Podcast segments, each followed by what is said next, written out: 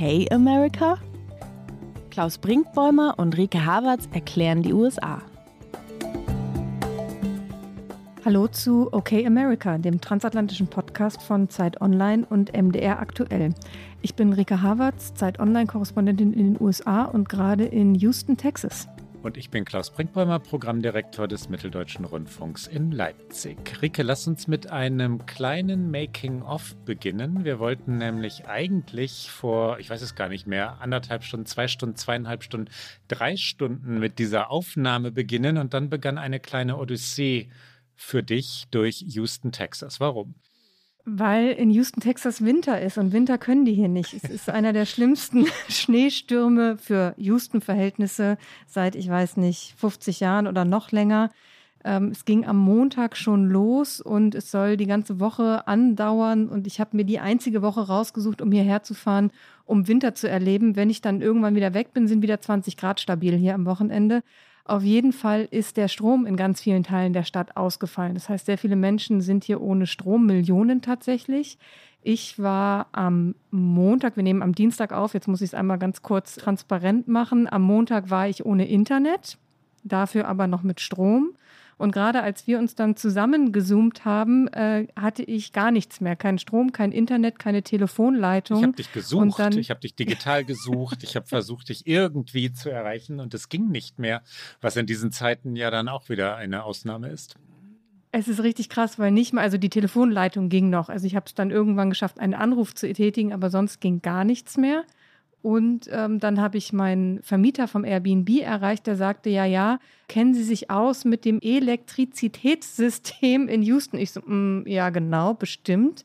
Aber ich hatte es tatsächlich morgens in den Nachrichten gehört, die machen jetzt flächendeckend einfach den Strom aus in gewissen Vierteln, um andere Leute wieder ans Stromnetz anschließen zu können, weil natürlich bei den Temperaturen, hier waren heute Morgen minus 10 Grad, was wirklich für Houstoner Verhältnisse richtig krass ist um nicht einige Leute drei Tage ohne Strom zu lassen, weil sie dann ja auch nicht heizen können, gehen die jetzt einfach durch die Stadt und machen nach und nach überall den Strom aus. Nur kündigen sie das offensichtlich nicht an und deswegen saß ich auf einmal ohne alles da. Und dann hatte mein Airbnb-Vermieter aber den äh, guten Hinweis, dass es ja hier ein Krankenhausviertel gibt, wo also alle Kliniken, alle Notaufnahmen sich versammeln und dass da natürlich niemals der Strom abgestellt werden würde. Und deswegen bin ich äh, durch die totenleere Stadt gefahren. Also niemand ist auf der Straße, alles ist zu, alle fahren wahnsinnig vorsichtig, keine Ampel ist an oder nur ganz, ganz wenige nur an den wirklich großen Kreuzungen und bin jetzt in einem Hotel im 18. Stock gegenüber eines Krankenhauses, wo es aber Strom und Internet gibt. Und deswegen können wir jetzt aufzeichnen. Juhu, wir können unseren Podcast aufnehmen.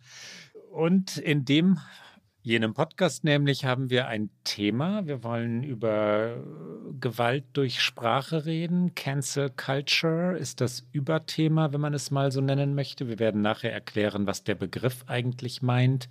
Es gibt ähm, verblüffende Beispiele in den USA, ja, was eben Gewalt mit Sprache oder durch Sprache angerichtete Gewalt betrifft. Wir wollen auch über Britney Spears reden, die mit diesem Thema zu tun hat. Zunächst aber machen wir etwas, was wir hin und wieder schon gemacht haben, wenn sehr viel los war in den USA, einen kleinen Nachrichtenüberblick. Was macht das Impeachment gegen Donald Trump, Ricke?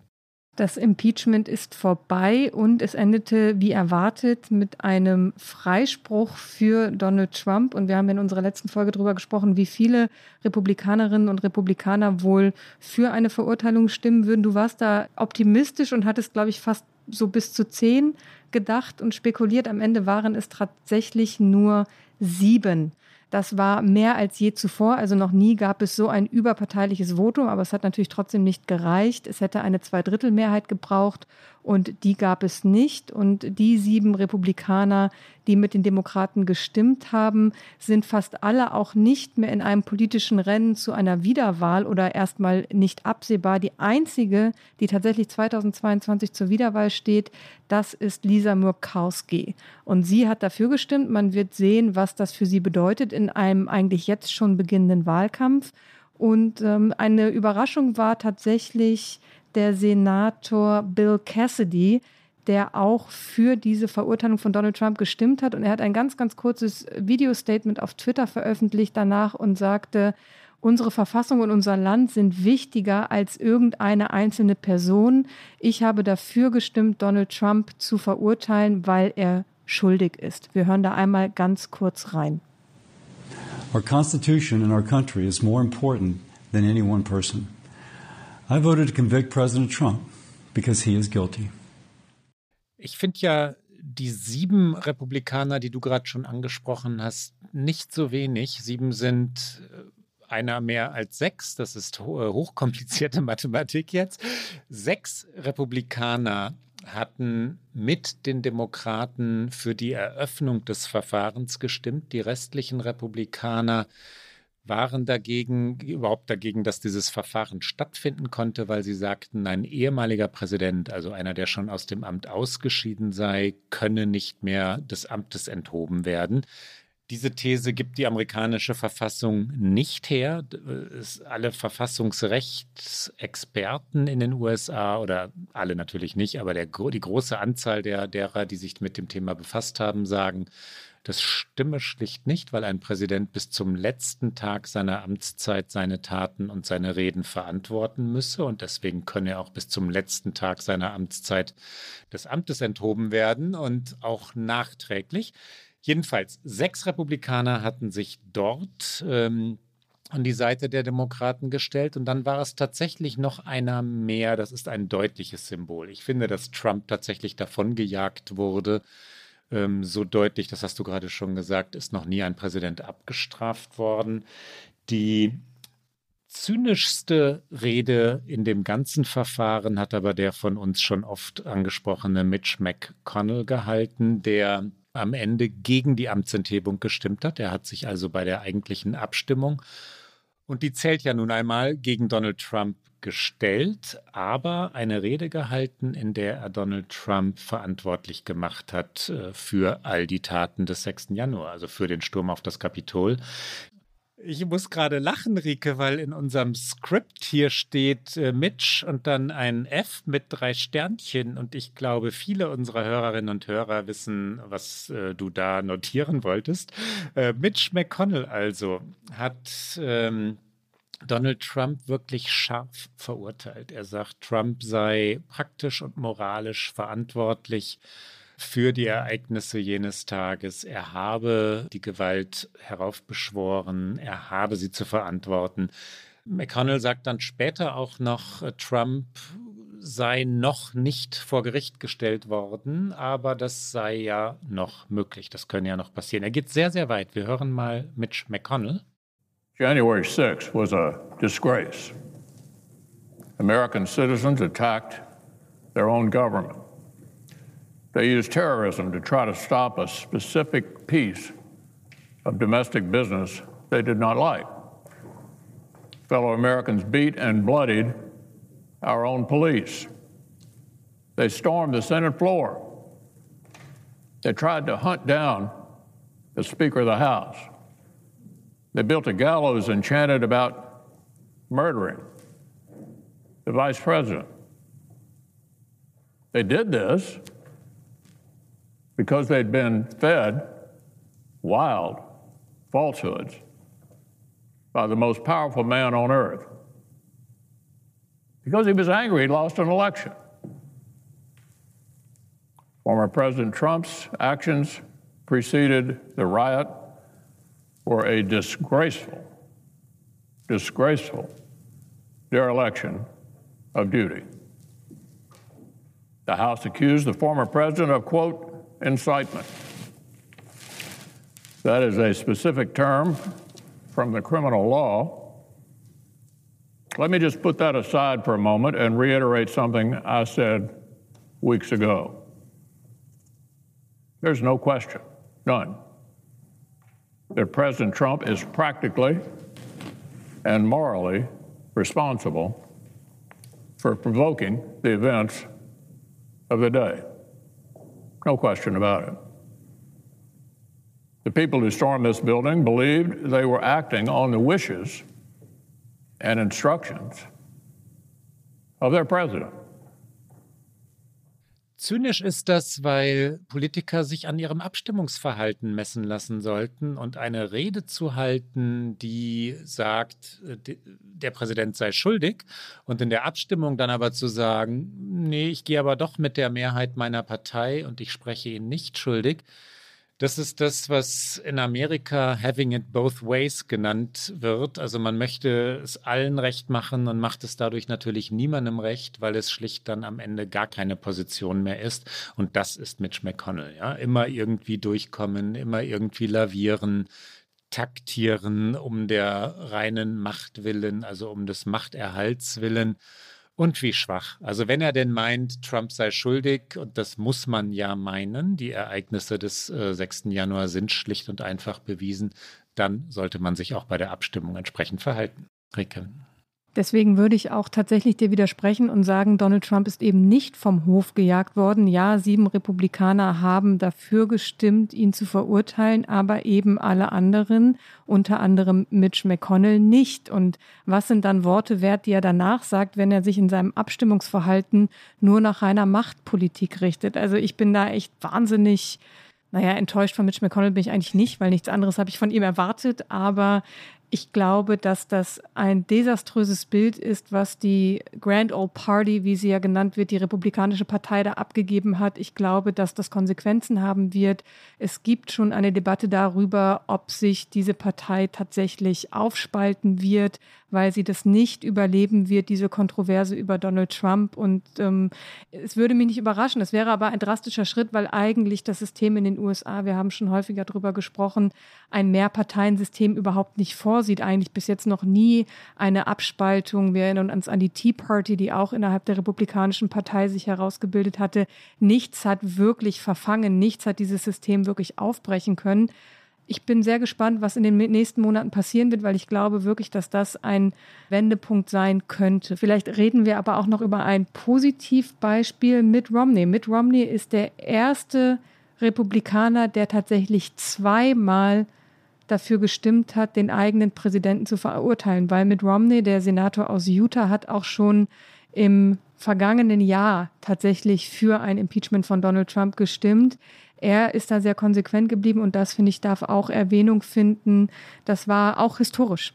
Ja, Mitt Romney ist äh, im heutigen Amerika ein mutiger Mann, weil er sich vor einem Jahr gegen seine Partei gestellt hat und jetzt äh, gegen die Mehrheit seiner Partei.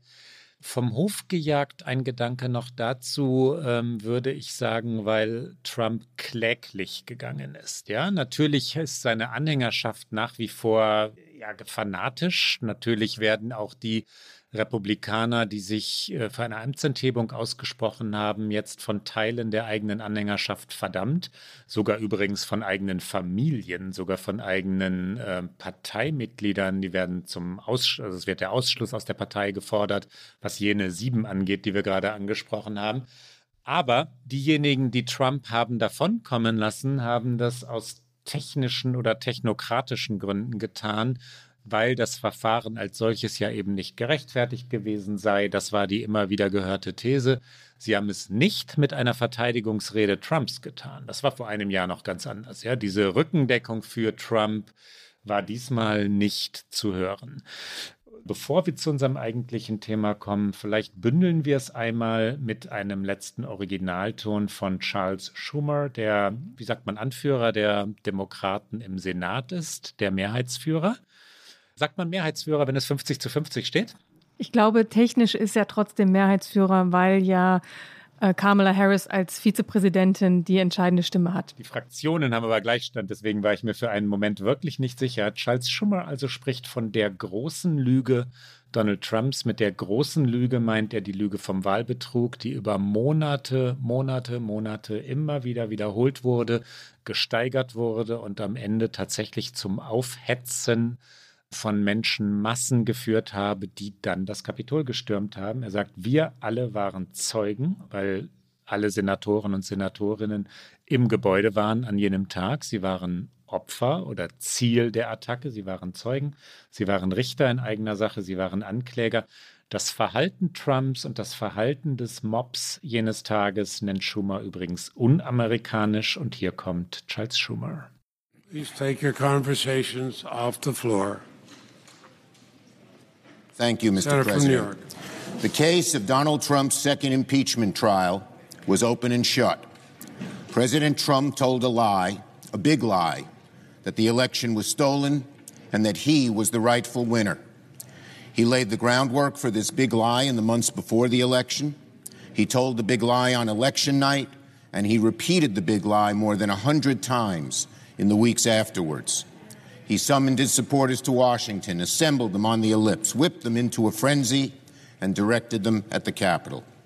And then he watched as the violence unfolded and the Capitol was breached. And his own vice president fled for his life, and President Trump did nothing. None of these facts were up, to, up for debate. We saw it, we heard it, we lived it. This was the first presidential impeachment trial in history in which all senators were not only judges and jurors, but witnesses to the constitutional crime that was committed. The former president inspired, directed, and propelled a mob to violently prevent the peaceful transfer of power, subvert the will of the people, and illegally keep that president in power. There is nothing, nothing more un American than that. There is nothing, nothing more antithetical to our democracy. There is nothing, nothing more insulting to the generations of American patriots who gave their lives to defend our form of government. Und tatsächlich gab es ja von den Demokraten auch ein kleines Einknicken noch am Ende dieses Prozesses, weil sie eigentlich Zeugen hören wollten. Dann haben sie doch einen Deal mit den Republikanern geschlossen, sie nicht mehr zu hören, sondern sie als schriftliches Statement mit einfließen zu lassen. Und einer der Gründe dafür war, weil sie auch diesen Prozess einfach abschließen wollten, um sich der Zukunft zuzuwenden. Und zwar Bidens Programm, Bidens Plänen, vor allen Dingen auch dem Corona-Hilfspaket, um das ja immer noch gerungen wird. Biden hat sich ja auch rausgehalten aus diesem Impeachment und dieses Konzentrieren auf die Zukunft, das möchte natürlich vor allen Dingen der neue Präsident, hat aber, und damit kommen wir zu dem eigentlichen Thema unserer Sendung, in diesen ersten Wochen seiner Amtszeit direkt einen kleineren Skandal beziehungsweise eine Kontroverse in seinem eigenen Haus.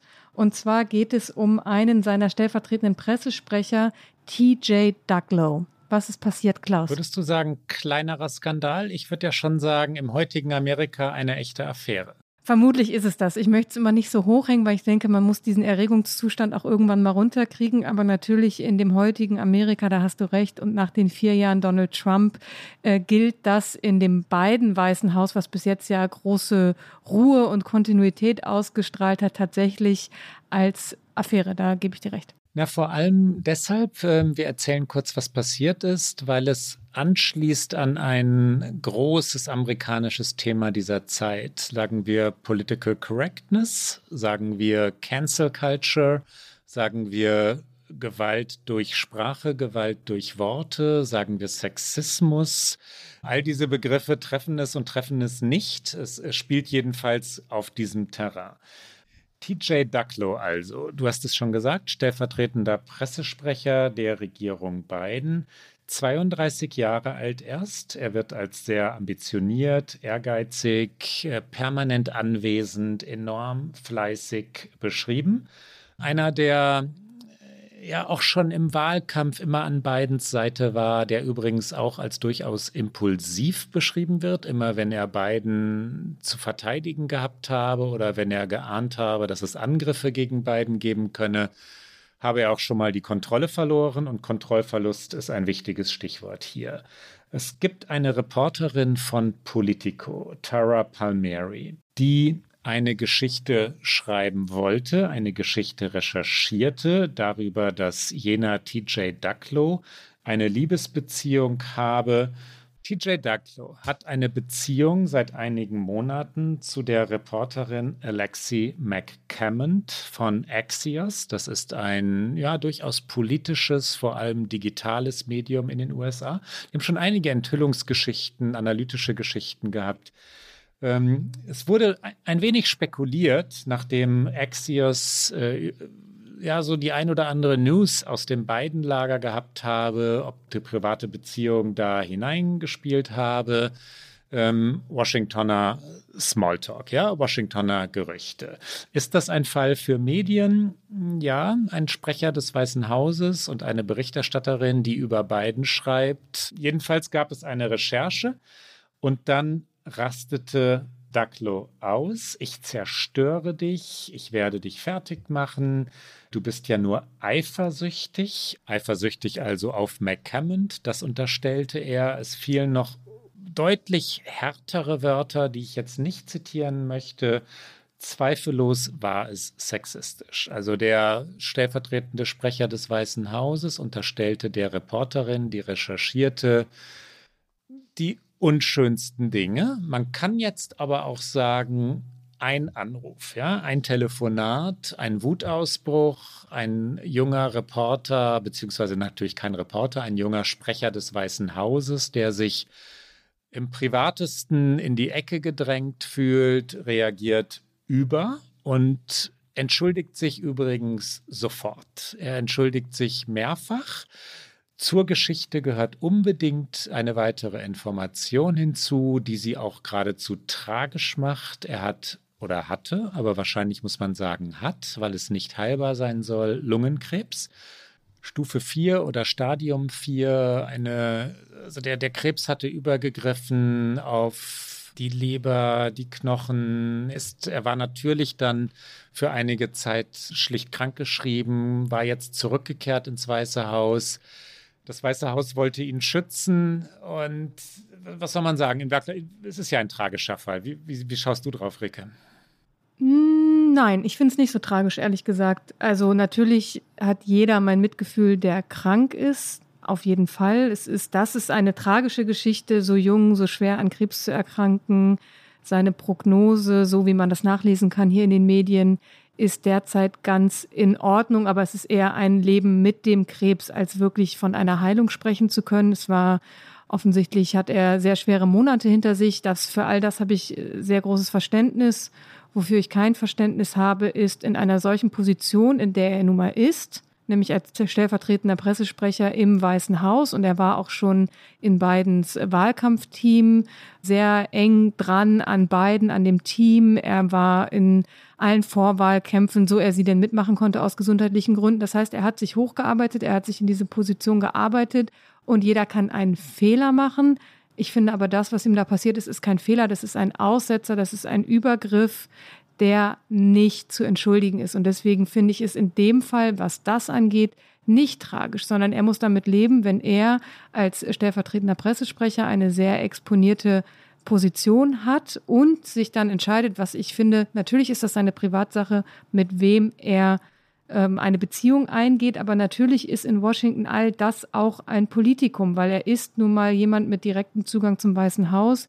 Er ist zusammen mit einer Reporterin, die politische Berichterstattung macht. Und wenn dann ein Medium wie Politico, die eben sehr viel auch eben über dieses politische Washington berichten, eine Kollegin darauf ansetzen, diese Geschichte zu recherchieren. Und tatsächlich wurde sie darauf angesetzt. Es war nicht so, dass die Kollegin gesagt hat, ich möchte diese äh, Geschichte recherchieren, sondern Tara Palmieri wurde aufgetragen, diese Recherche zu machen, übrigens gemeinsam mit einem männlichen Kollegen. Und der männliche Kollege hatte sich auch an Daglo gewandt, aber Daglo hat sich dann entschieden, die weibliche Reporterin anzurufen. Und all das ist dann kein Versehen mehr.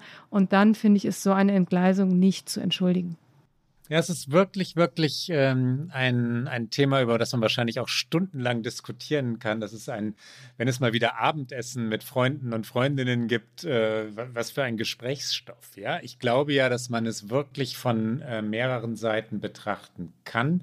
Wer ist noch nicht wütend geworden in ja, Fällen von, ich sage jetzt, ich wollte jetzt gerade Liebeskummer sagen, aber darum geht es natürlich nicht. Um, wenn, wenn in privaten Fällen man sich mit dem Rücken zur Wand fühlte, ja, wenn, wenn man sich bedroht fühlte, unsicher fühlte oder wenn man die Partnerin, den Partner beschützen wollte. Darum ging es hier ganz wesentlich. Er hatte das Gefühl, dass seine Freundin bloßgestellt würde und ich sage nicht, dass seine Worte zu rechtfertigen seien. Ich glaube, wir sollten einmal offenlegen, was er noch gesagt hat, wenn wir so konkret darüber reden. Als es eskalierte, verglich äh, Ducklow dann die beiden Frauen, also Palmieri und McCammond, und unterstellte, Palmieri beziehungsweise beschimpfte Palmieri in diesem Gespräch, dass ein, ein nochmal wieder anderer Mann lieber mit äh, McCammond ja habe schlafen wollen als, als mit Palmieri. Also es wurde wirklich übel. Es wurde, ähm, ich will es auch nicht, ich will natürlich nicht die Worte schönreden und ich will auch nicht,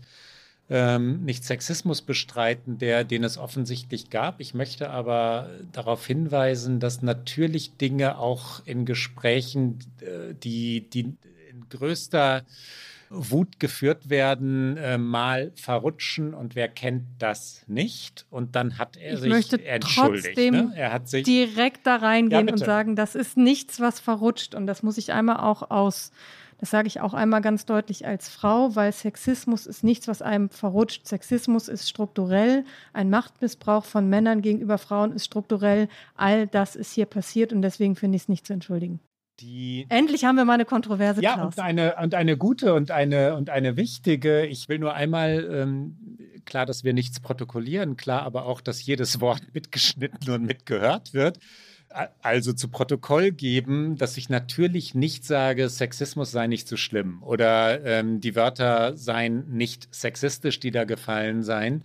Ich sage, dass in einem Telefonat auf ähm, erst einmal ja privater Ebene mit privatem Hintergrund äh, auch einmal Wörter fallen, die, die natürlich nicht im, in einem Presseraum oder in einer Pressekonferenz oder so fallen und dass eine sofortige Entschuldigung oder zwei oder drei Entschuldigungen, die gab es ja, also zu anderen Zeiten jedenfalls möglicherweise diese Sache beruhigt hätten, was ich wirklich, wirklich auch interessant finde und wichtig finde und fürchterlich finde, ist, wie dann reagiert wurde, ja. Wie also auch das Weiße Haus reagiert hat, ähm, wie wie diese Geschichte dann groß und immer größer wurde. Also auch diese strukturellen Fehler, die gemacht wurden, interessieren mich sehr. Wir können aber auch noch, du guckst noch sehr zweifelnd, Rike, ähm, und so, als wolltest du noch ein bisschen weiter streiten, bei dem Sexismus-Thema bleiben. Ich rede es nicht schön, ich sage nur ähm, manchmal, äh, du weißt, was ich gesagt habe. Ich, wir können auch gleich weitergehen. Ich wollte nur noch einen Punkt machen, einen argumentativen Punkt, äh, was Öffentlichkeit angeht und privater Telefonanruf oder Öffentlichkeit einer Pressekonferenz. Ich finde, auch das ist nicht der entscheidende Punkt. Wir haben vor ein paar Wochen in einer Sendung mal darüber gesprochen, was auch vor allen Dingen Journalistinnen zum Beispiel aushalten müssen an Anfeindungen. Und äh, ich hatte lange überlegt, ob ich das in der Sendung so sage. Und auch danach habe ich es, glaube ich, auf Twitter teilweise öffentlich gemacht, was ich so bekomme an Mails. Und seit wir darüber gesprochen haben, ist es nicht so, dass ich nicht wieder solche Mails bekommen habe. Und natürlich gehen die nicht auf mein öffentliches Facebook-Profil oder öffentlich auf Twitter, weil das auch natürlich die Etikette verbietet.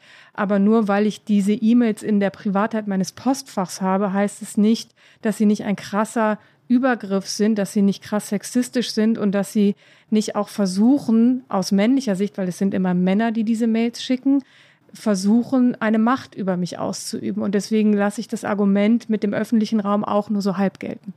Die Position, in der ich bin, ist jetzt äh, in dieser Diskussion, ist wirklich, wirklich heikel und, äh, und auch, auch total interessant und wahnsinnig reizvoll in Wahrheit, weil es natürlich, äh, weil es bei so etwas um jedes Wort geht. Ähm, mit privat meine ich, dass äh, Daklo dachte, ähm, es gehe um sein Privatleben. Da hat er sich ja, das hat er ja hinterher auch erklärt, ja.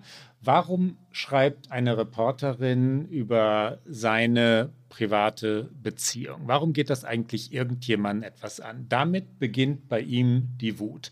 Und da kann ich ihm folgen. Beide haben ihre Beziehung offengelegt, er im Weißen Haus, sie bei Axios, sie waren bei ihren Ressortleitern, Chefs, also er natürlich bei der Pressechefin des Weißen Hauses und haben gesagt, es gibt diese Beziehung, ihr müsst das wissen, sollen wir weiterarbeiten in unseren Rollen, also transparent, wie es nur geht. Warum geht das Medien etwas an, ja, diese, diese Liebesbeziehung?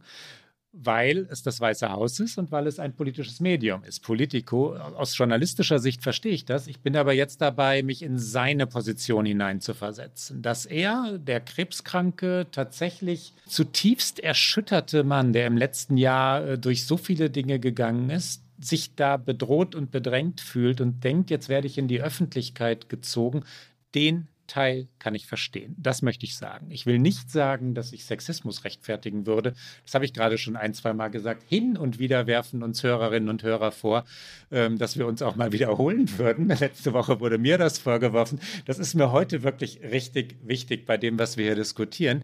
Ich versuche Verständnis für die Situation zu wecken, in der er war und dafür, dass äh, solche Dinge ja in der Vergangenheit nicht immer gleich so groß geworden wären, wie es jetzt der Fall war. Ähm, kannst du mir folgen, Rike? Ich kann dir folgen. Ich könnte jetzt zynischerweise antworten, dass in der Vergangenheit das nicht so groß geworden ist, weil dann einfach der Denkmantel des Schweigens über jeden Machtmissbrauch und über jeden Sexismus gelegt wurde. Und so war es ja auch oft. Wir werden später ja noch über Britney Spears sprechen und Verständnis für all das, was du gesagt hast, habe ich auch. Aber die Reaktion darauf, dafür habe ich kein Verständnis. Aber lass uns doch darüber sprechen, wie dann das Weiße Haus damit umgegangen ist, weil das wiederum etwas ist, was dich ja auch, äh, sagst du, beschäftigt hat. Und das ist natürlich auch so, weil das Weiße Haus hat es auch nicht konsequent gehandhabt. Sie haben zunächst gesagt, er habe sich entschuldigt und er würde eine Woche suspendiert werden ohne Gehalt und im Anschluss werde er nicht mehr mit Politico-Journalisten zusammenarbeiten. Das war auch mehr so eine halbgare Lösung. Da an der Stelle können wir gleich den O-Ton einspielen, weil du es im Grunde schon übersetzt hast. Jen Psaki, wir haben sie schon vorgestellt. Saki sagt man, glaube ich. Ne? Saki spricht man sie aus. Jen Psaki, die neue Sprecherin im Weißen Haus, also Joe Bidens Sprecherin, wurde natürlich gefragt und sie sagt das, was du gerade schon vorweg übersetzt hast, Rike, ähm, eine Sperre von einer Woche ähm, without pay, wie das in Amerika heißt, also eine Woche kein Gehalt es sei nicht zu entschuldigen, äh, was Ducklo getan habe. Hier erklärt es die Sprecherin des Weißen Hauses. Okay, and one more question. Uh, a deputy of yours has been suspended for a week without pay for comments he made to a female reporter bullying her after she reached out for a request for comment on a story. Whose idea was the one week suspension instead of a potential resignation or firing? And how can you keep this person in a public facing press relations role dealing with female reporters when he made such sexist comments to this female reporter reaching out for a request for comment? Well, let me first say, obviously, Caitlin, that I take um, this very seriously. Um, I'm a woman, obviously, but I've been in this town working in press and communications for nearly 20 years, almost 20 years. And I think many of you know me and have worked with me closely. And many of you know many people in this building, uh, including uh, the president, who take um, these allegations quite uh, seriously.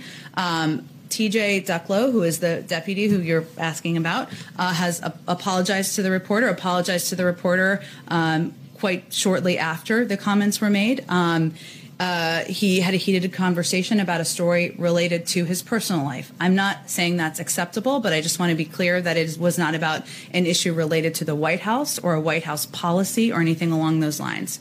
Uh, he's the first to acknowledge this is not the standard of behavior set out by the president, nor is it the standard of behavior set by me, and I'm his direct supervisor.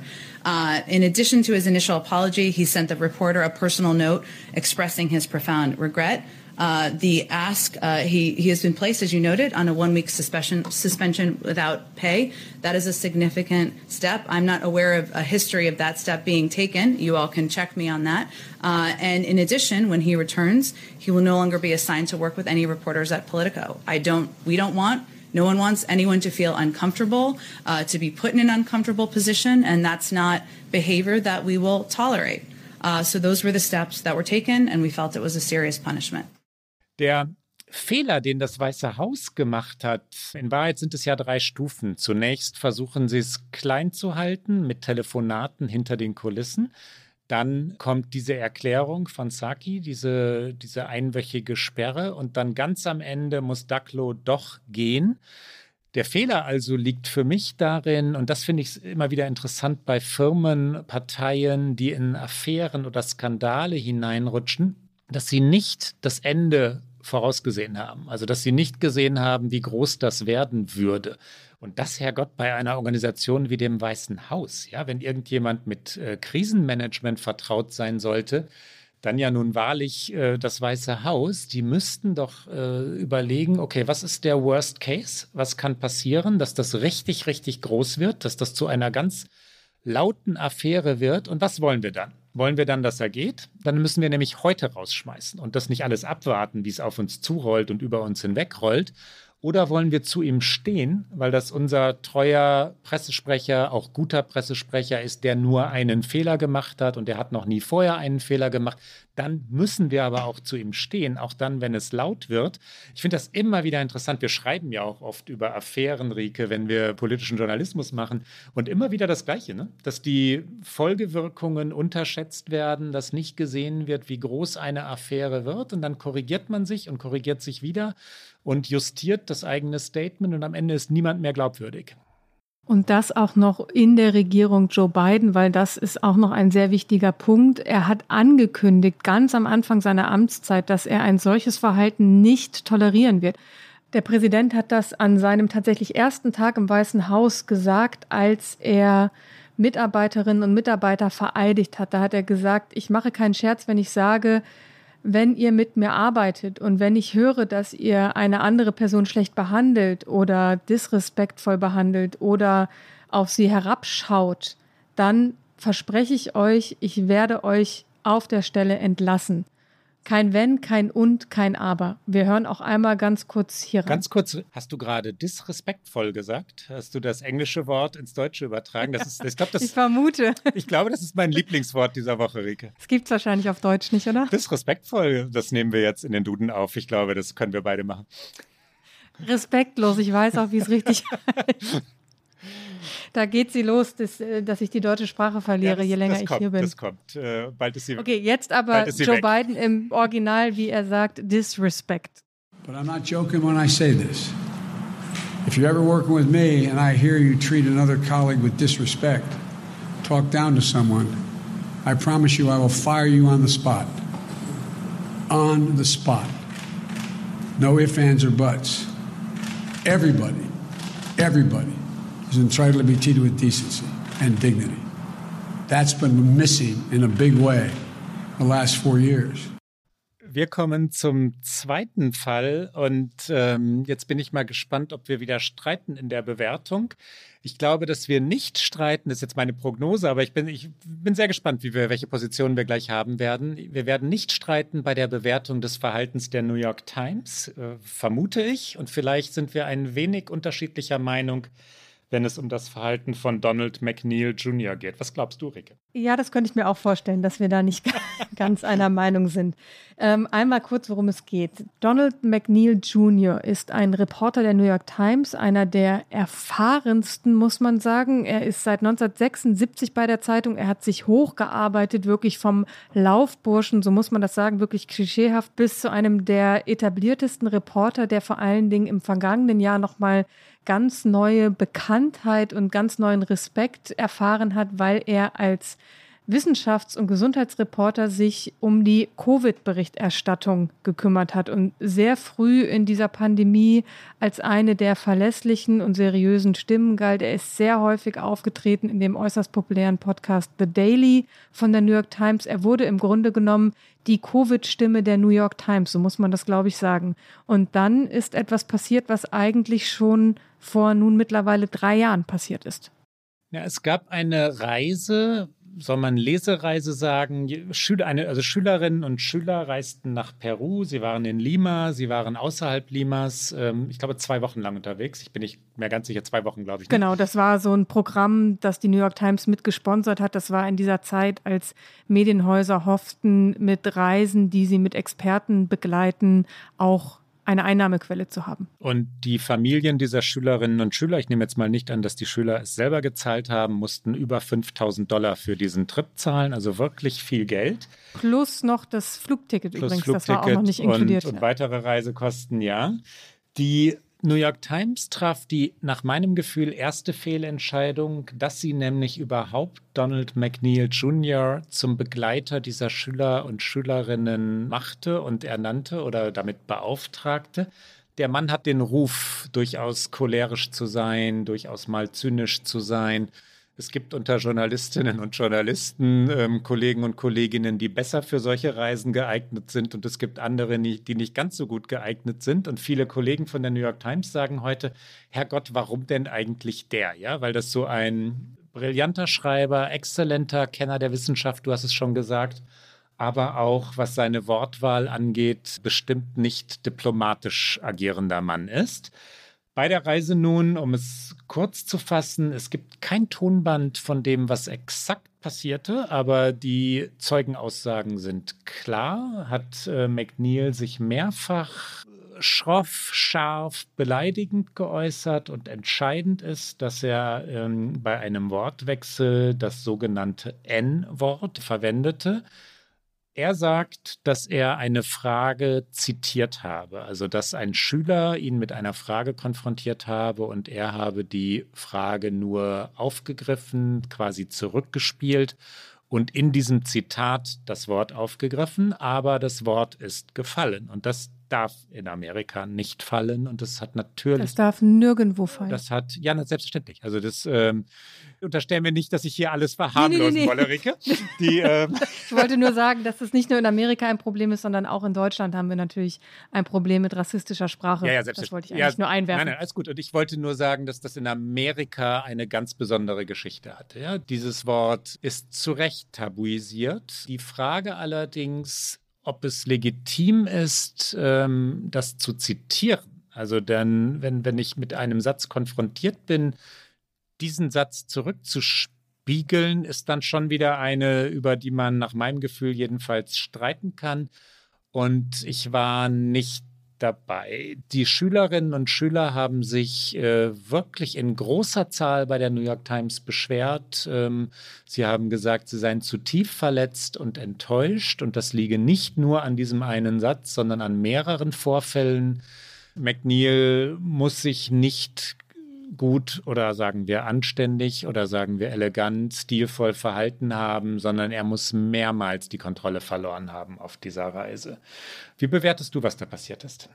Das ist natürlich schwer, weil wir alle nicht dabei waren. Ich glaube, dass, dass Ben Smith, der der Medienkolumnist der New York Times ist und der jetzt darüber geschrieben hat, sehr gut aufbereitet hat. Er hat einmal dargestellt, dass alles, was die New York Times macht, einfach politisch ist und auch wichtig ist, weil die New York Times in der US-amerikanischen Medienlandschaft so ein Solitär ist und einfach so ein Vorbild für alles ist, dass eben der Umgang mit so einer Affäre, auch die Frage, wie gehen Mitarbeiterinnen und Mitarbeiter miteinander um, wie verhalten sie sich auf solchen Reisen, die nun mal keine Privatreise sind, sondern eine Reise von der New York Times gesponsert. All das steht dann zu Recht sehr im Fokus. Und ähm, die New York Times hat sich da einfach nicht gut verhalten. Das war das, wo du gesagt hast, dass wir uns vermutlich einig sind. Es gab nämlich dann eine interne Untersuchung, die aber zu keinen krasseren Konsequenzen führte, sondern lediglich zu einer Rüge. Und Chefredakteur Dean Burkay hat gesagt, man solle jedem eine zweite Chance einräumen. Und deswegen ist erstmal nichts passiert. Und dann ist etwas passiert, erst als es öffentlich wurde, als es also eine öffentliche Debatte darüber gab. Und ich frage mich auch da, das ist das gleiche wie bei der Affäre im Weißen Haus um den stellvertretenden Pressesprecher. Wieso werden solche Dinge nicht von vornherein konsequenter behandelt, verhandelt? Man kann ja auch sagen, als Zeitung, man steht dazu, dass der Kollege das zitiert hat oder ich stehe dazu, dass der Kollege das zitiert hat. Wir stehen aber nicht dazu, wie der Kollege sich in seiner Funktion als Reporter der New York Times gegenüber diesen Schülerinnen und Schülern verhalten hat. Oder man kann sagen, auf der Linie wäre eher ich, dass Sprache mächtig ist und dass auch Wiederholung von Sprache, auch wenn man es vielleicht nicht selbst sagen würde, aber es wiederholt, auch eine Macht hat und dass einem das nicht passieren darf, nicht als erfahrener New York Times Journalist. Ja, die Times, ähm, wir haben es vorhin schon gesagt, hätte ihn wahrscheinlich gar nicht auf diese Reise schicken dürfen, dann die Untersuchung zu machen und zu sagen, wir lassen ihn davonkommen. Übrigens auch, weil McNeil natürlich gerade jetzt eine relevante Stimme der New York Times ist in der Covid-Epidemie, in der es um Aufklärung geht und er versteht etwas von diesem Thema ist der ähnliche Fehler, du hast es gerade schon gesagt, den das Weiße Haus begangen hat. Ähm, die New York Times hat nicht vorausgesehen, wie groß es werden würde, wenn die Washington Post darüber schreibt, was die Washington Post natürlich genüsslich getan hat.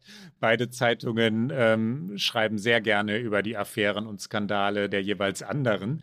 Es wurde richtig groß und laut. Die äh, halbe New York Times Redaktion hat getwittert, hat in eigener Sache, also über den eigenen Kollegen getwittert, hat ihn verteidigt, hat ihn angegriffen. Viele Kolleginnen und Kollegen haben so argumentiert, wie du vorhin argumentiert hast, äh, Rike. Jede Äußerung sexistischer oder rassistischer Anmutung ähm, ist per se unentschuldbar.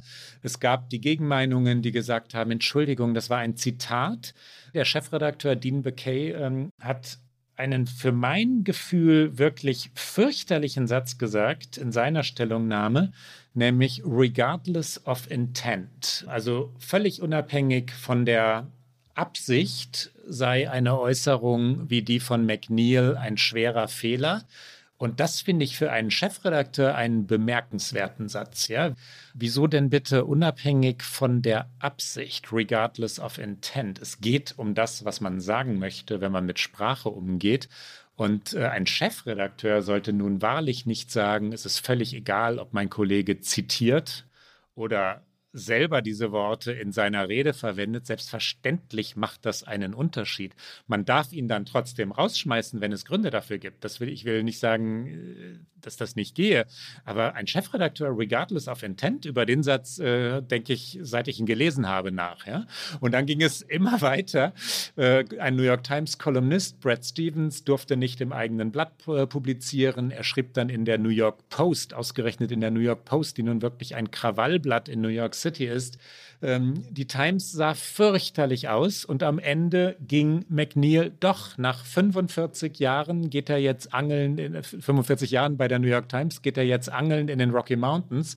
Und auch da wieder alle beschädigt, alle miteinander. Und ähm, der für mich entscheidende Punkt, das ist der, dass das Unternehmen, also zuerst das Weiße Haus, jetzt die New York Times, so kurzsichtig reagiert hat ähm, in allen Etappen dieser Affäre und nie gesehen hat, wie groß kann das denn noch werden und eine kluge, weise Entscheidung, die immer zu treffen gewesen wäre, schlicht nie getroffen hat. Und am Ende werden alle platt gemacht und überrollt. Ne? Ich finde, das ist das eine. Das andere, die größere Frage, die sich natürlich auch stellt, ist, in was für einem Arbeitsumfeld arbeiten wir heute im Jahr 2021 noch? Also es ist ja nicht nur die Debatte um McNeil, sondern es ist eine größere Debatte und es gibt äh, diverse New York Times Kolleginnen, äh, die dazu auch getwittert, geschrieben haben, unter anderem John Elligan, er ist National Reporter, also ähm, Reporter der New York Times er hat getwittert und er hat gesagt, ich frage mich manchmal, was eigentlich diese weißen Kolleginnen und Kollegen, die immer sehr freundlich sind, wenn sie mit mir und mit anderen Leuten interagieren, was sie denken oder sagen, wenn sie nicht, also wenn sie hinter meinem Rücken über mich reden. Also er hat im Grunde genommen sehr offen die Frage gestellt, wie rassistisch ist das Kollegium der New York Times? Und das ist ja eine Frage, die relevant ist nicht nur für die New York Times, die ist relevant fürs Weiße Haus, die ist relevant für jeden kleinen Betrieb, egal wo er ist, wie groß er ist. Und das ist, finde ich, eine zentrale Frage. Und die stellt sich eben im Jahr 2021 immer noch. Die haben auch beide großen Medien, die jetzt schon äh, angesprochen wurden, die New York Times vor allem, um die geht es ja gerade, aber auch die Washington Post in den vergangenen Jahren diskutiert. Äh, beide Redaktionen führen intern, das weiß ich aus meinen Recherchen dort in den letzten zwei Jahren, äh, die Debatte, ob es immer noch Rassismus im Newsroom gäbe. Also ob zum Beispiel die weißen Kolleginnen und Kollegen sehr viel selbstverständlicher sich in den sozialen Medien äußern dürften während es den afroamerikanischen Kolleginnen und Kollegen übel genommen werde, wenn sie sich zu Black Lives Matter äußern würden. Also gibt es einen sogenannten Double Standard, also doppelte, wie nennt man jetzt, äh, wie, wie sagt man dazu, Doppelmoral, ne? Wir sollten im Deutschen bleiben. Frag nicht äh, mich, ich hätte wieder doppelter Standard doppelter gesagt, Standard. was natürlich nicht stimmt. Äh, gibt es eine Doppelmoral, gibt es unterschiedliche Standards für, für Weiße und ich sage jetzt Schwarze, also das ist der amerikanische Begriff, Sie sagen ja Blacks, also für Afroamerikaner und Afroamerikanerinnen, werden Sie in Wahrheit immer noch nicht gleich behandelt. Dazu kommt dann auch, wer darf in die Elite-Teams hinein, also wenn besondere Geschichten recherchiert werden, die dann auch Pulitzerpreis ähm, Kandidaten sind. Ähm, erstaunlicherweise sind das oft rein weiße Teams, die, die diese Preise gewinnen. Ähm, wer ist bei Investigativprojekten, die wirklich ähm, viel Ruhm versprechen, dabei und wer ist eben gerade da nicht dabei? Ähm, auch da klagen viele afroamerikanische Kolleginnen und Kollegen über strukturellen Rassismus bei den großen liberalen Medien der USA 2021. Das ist, das ist Teil der Geschichte, wenn wir schon ähm, in dieses Thema Rassismus einsteigen. Um den Bogen zum Anfang dieser Geschichte zu schlagen und äh, zu dem Zitat Dean Becase, an dem ich mich so reibe, wenn ich zitiere, dass, sagen wir mal, Donald Trump das N-Wort verwendet habe, was er schon getan hat in seinem Leben. Also wenn ich sage, Donald Trump hat behauptet, Anführung, N-Wort, Abführung, bin ich kein Rassist. Dann ist, ich muss das als Journalist zitieren dürfen. Und da wird es wirklich delikat, ja, wenn ähm, die sogenannte Cancel Culture dazu führt, dass Journalisten nicht mehr zitieren dürfen. Ich formuliere den Satz jetzt theoretisch. Ich sage nicht, dass McNeil sich auf dieser Reise nicht daneben benommen habe und zwar richtig daneben benommen habe. Ich bin bei dem Punkt äh, regardless of intent. Also wenn ich zitiere, äh, nee, da gerät etwas aus dem Ruder, wenn Menschen dafür abgestraft werden. Das ist nämlich journalistische Aufgabe zu zitieren. Da kann man ja auch fragen, wie man dann zitiert. Also muss man in seinem ja, Zitat das Wort wiederholen. Ich würde sagen, nein, man muss es nicht. Aber natürlich ist dahinter dann auch eine Debatte, wie geht man mit historischen Texten um. Und die Debatte insgesamt ist natürlich nicht nur in den USA, sondern überall, glaube ich, von beiden Seiten sehr aufgeladen. Was hier in den USA sehr speziell noch dazu kommt, ist, dass Trump und die Rechte den Begriff des Cancelns ja für sich auch versucht zu besetzen und zu übernehmen. Und sie werfen Mainstream-Medien und der Linken permanent vor, sie würden gecancelt werden. Also das ist etwas, was auch noch hier in die Debatte mit reinkommt und sie noch ein bisschen komplexer macht. Zum Beispiel hat Matt Gates, der republikanische Abgeordnete aus Florida, auch ein großer Trump-Anhänger, der hat in der ganzen Debatte darüber, als hier im Land Statuen von Politikern und berühmten Persönlichkeiten, die den Konföderierten angehörten, gestürzt wurden, also wirklich gestürzt wurden, die abgerissen wurden.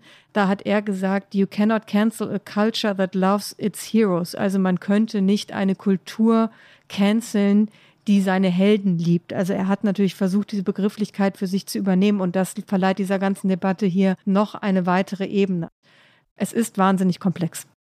Die Fälle der Vergangenheit, die oft diskutiert wurden in den USA, sind inzwischen tatsächlich zahllos. Ich glaube, auch viele unserer Hörerinnen und Hörer erinnern sich noch an Kevin Hart, einen afroamerikanischen Comedian, der 2018 die Oscars nicht moderieren durfte, nachdem es Kritik an homophoben Witzen, die er gemacht hatte, gegeben hatte.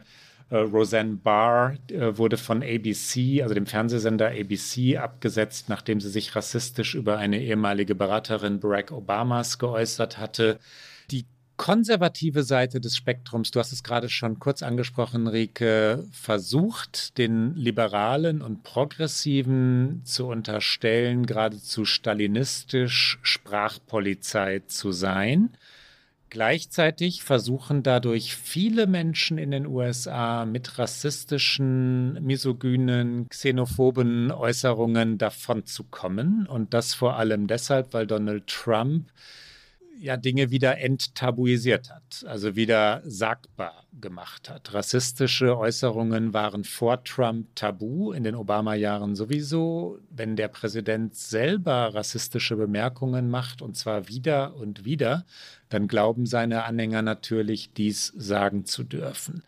Trotzdem ist es so, dass hin und wieder natürlich überzogen wird. Also dass auch Dinge ähm, zu weit getrieben werden. Heute fragen sich viele, ob zum Beispiel der Senator Al Franken, da geht es jetzt nicht um Worte, sondern tatsächlich um äh, sexuelle Übergriffe, wirklich zum Rücktritt hätte gezwungen werden müssen, weil die eigentliche Tat oder ja angebliche Tat, um die es da ging, längst ganz anders bewertet wird heute. Und Al Franken ist aber wirklich aus dem Amt gejagt worden und er war ein potenzieller Präsidentschaftskandidat. Es gibt viele auch amerikanische Senatorinnen, die sagen, da sind wir zu weit gegangen, da waren wir zu scharf, da waren wir zu schroff. Die, das stellt sich einfach heute anders dar und brüchiger, nicht ganz so eindeutig. Dennoch, ich bin natürlich auf der Seite, äh, was heißt natürlich, ich bin eher auf der Seite der liberalen Progressiven bei diesem Thema. Rassistische, sexistische Äußerungen haben keinen Platz in liberalen Gesellschaften im Jahr 2021.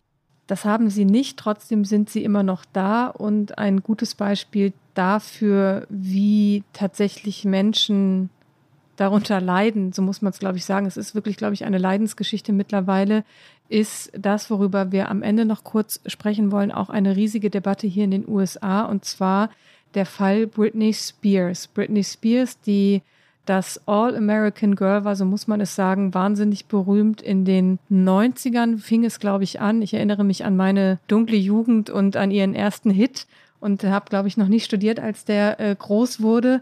Und Britney Spears Könntest ist. Du, Rike, da, da, muss ich dir ins Wort fallen, von deiner dunklen Jugend berichten. Meine dunkle Jugend ist gar nicht so dunkel, aber ich war nie besonders großer Britney Spears-Fan. Ich glaube, ich war tatsächlich schon einen Ticken zu alt, aber ich habe natürlich die Boyband-Phase in den 90ern mitgenommen. Ich, äh, ich sag's, wie es ist.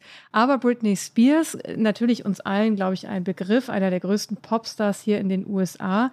Und sie ist, das wissen nicht so viele, schon seit mehr als zwölf Jahren unter der Vormundschaft ihres Vaters. Das heißt, im Grunde genommen ist sie nicht frei in ihren Entscheidungen. Sie muss alle ihre Ausgaben dokumentieren. Sie muss aber auch jede berufliche und private Entscheidung im Grunde genommen absprechen, belegen, ja, mit ihrem Vater äh, in Einklang bringen und mit dem, was ihr Vater als gesetzlicher Vormund möchte oder nicht möchte. Und darüber gibt es jetzt ein juristisches Verfahren, ob das so bleibt, ob Britney Spears weiter unter der Vormundschaft ihres Vaters bleibt. Und große Öffentlichkeit hat all das bekommen, weil die New York Times eine Dokumentation über diesen Fall gemacht hat und auch über das Leben und die Karriere von Britney Spears. Sie heißt Framing Britney Spears. Sie läuft hier in den USA auf einem Streaming-Dienst. Ähm, ich habe sie mir angeguckt. Sie ist sehr sehenswert. Sie ist vor allen Dingen sehr sehenswert, wenn man sich noch daran erinnert, wie diese Jahre von Britney Spears auf dem Höhepunkt ihres Erfolges waren, aus medialer Sicht, aus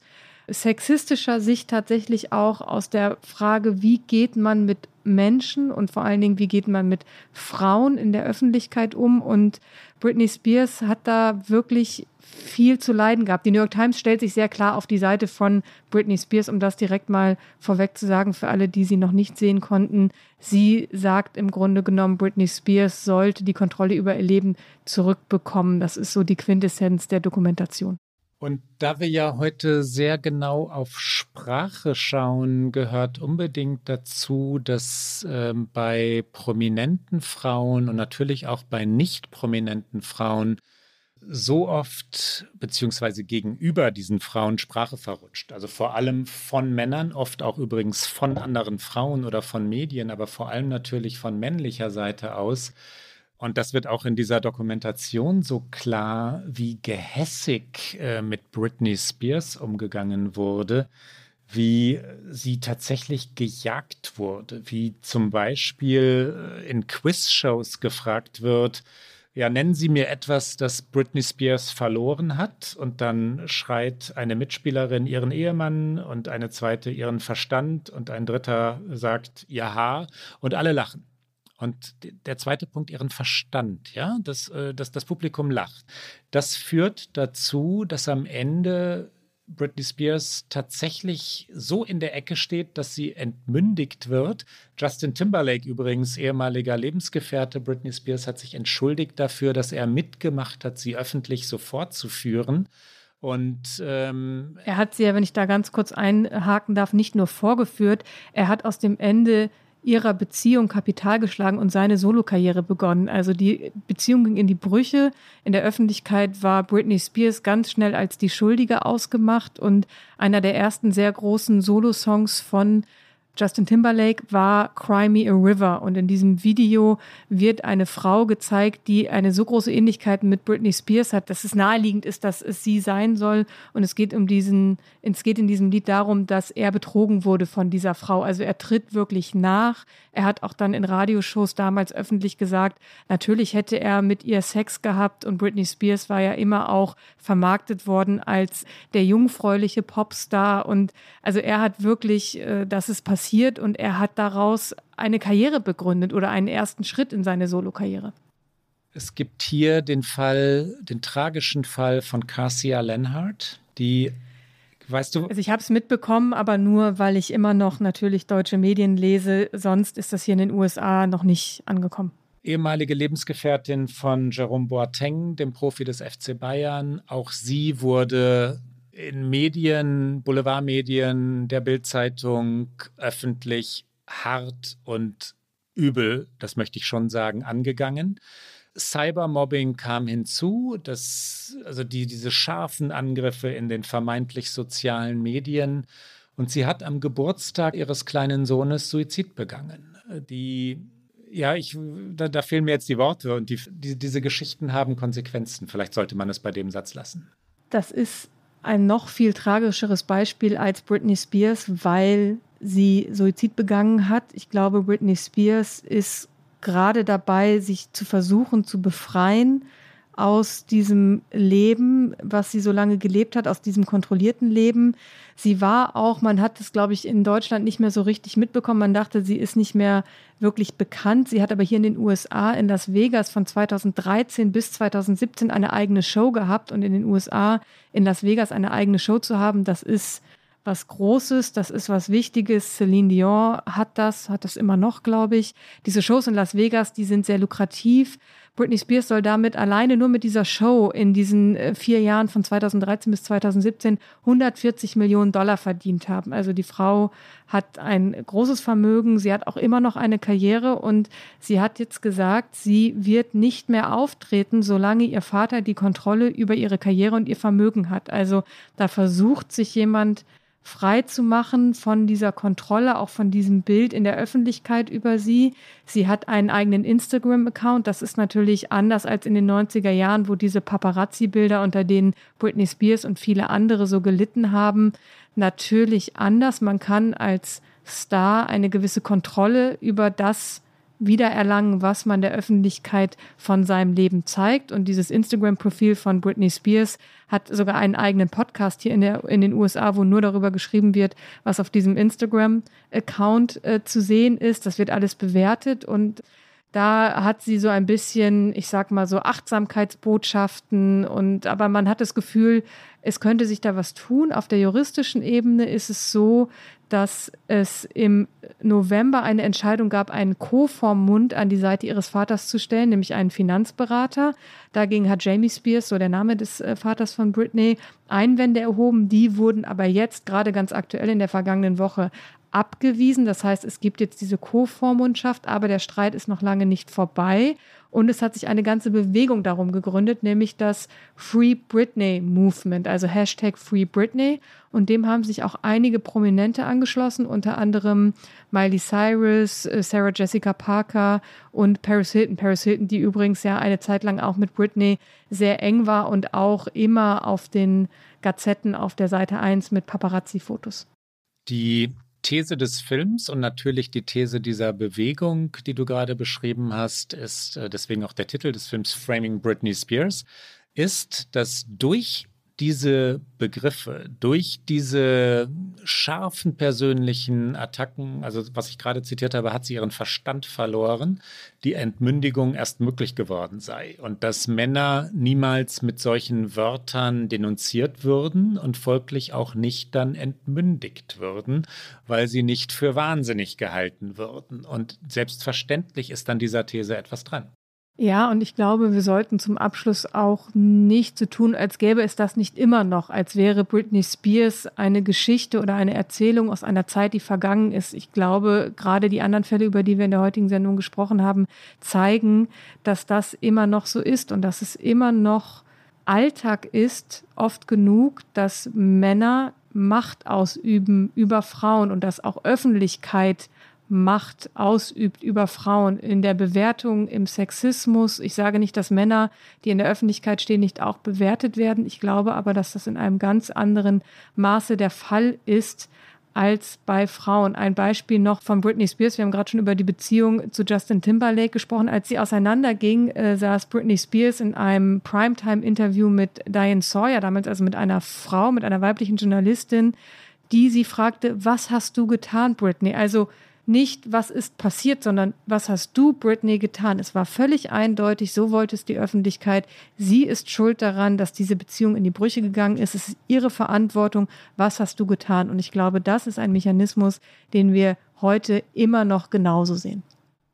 Wir schweigen ganz kurz. Es gibt für mich, für meinen Geschmack, nämlich keinen Übergang zu unserer Lieblingsrubrik. Hier also kommt unsere Lieblingsrubrik Get Out.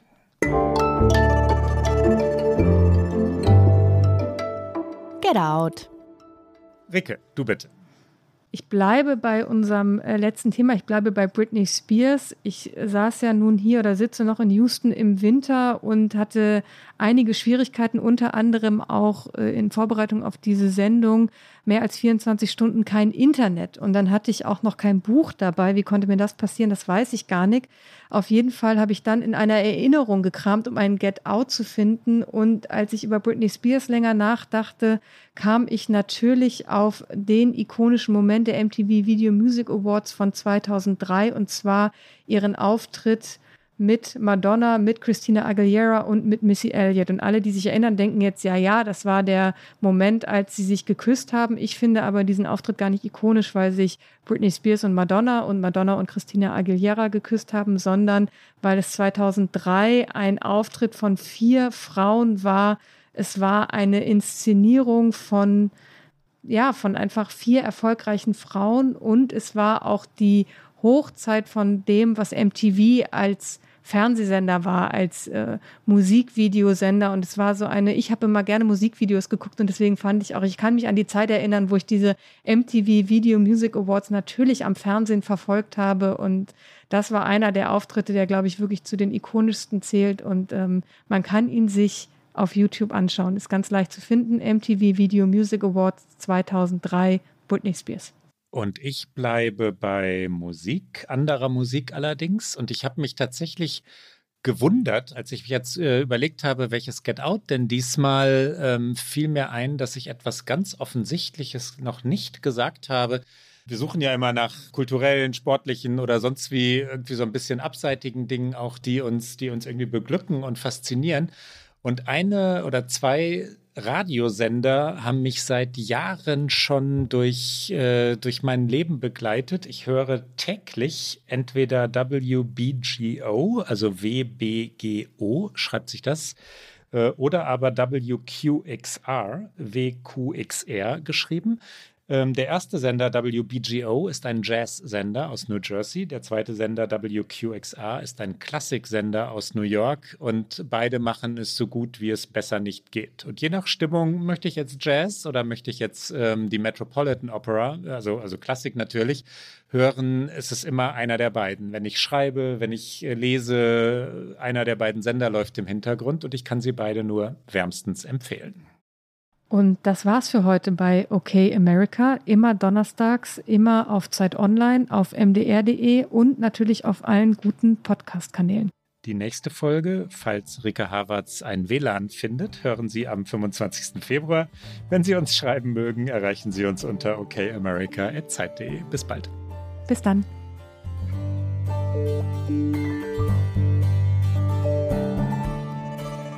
Okay America ist ein Podcast von Zeit Online und MDR aktuell. Produziert von Pool Artists.